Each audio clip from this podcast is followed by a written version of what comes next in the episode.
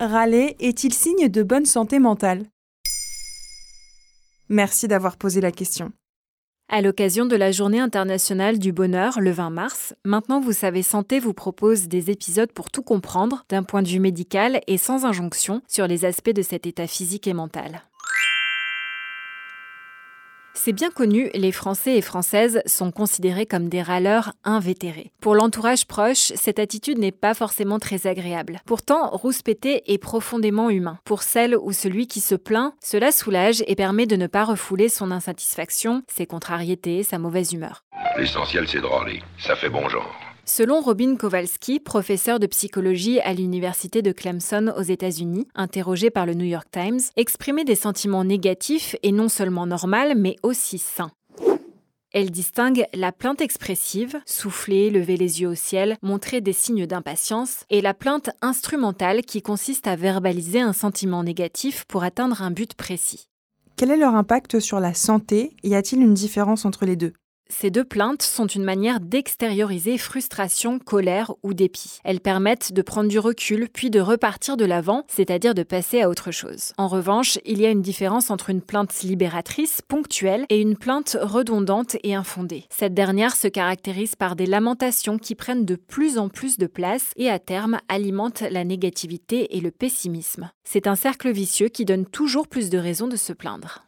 Comment éviter d'en arriver là?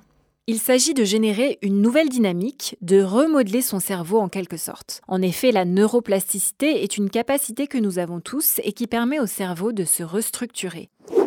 Interrogé par le Parisien, le professeur de psychiatrie Michel Lejoyeux indique à ce sujet À partir du moment où l'on exprime sa colère, son ressentiment, on entre dans une logique de possibilité de changement. Car râler, c'est demander un changement. En d'autres termes, on laisse glisser les motifs mineurs de contrariété et on se plaint de ce que l'on veut vraiment voir changer. C'est une manière de s'affirmer, non pas de se lamenter passivement. Y a-t-il des astuces qui peuvent nous aider?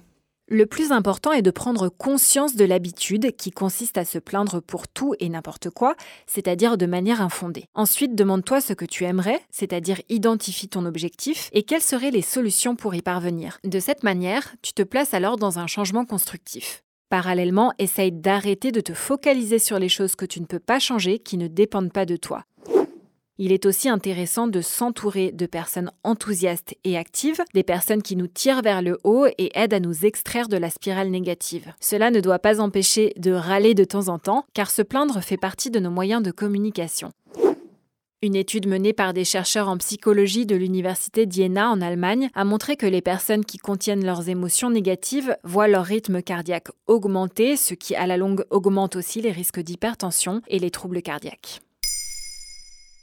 Maintenant, vous savez, un épisode écrit et réalisé par Émilie Drujon. Ce podcast est disponible sur toutes les plateformes audio et si cet épisode vous a plu, n'hésitez pas à laisser des commentaires ou des étoiles sur vos applis de podcast préférés.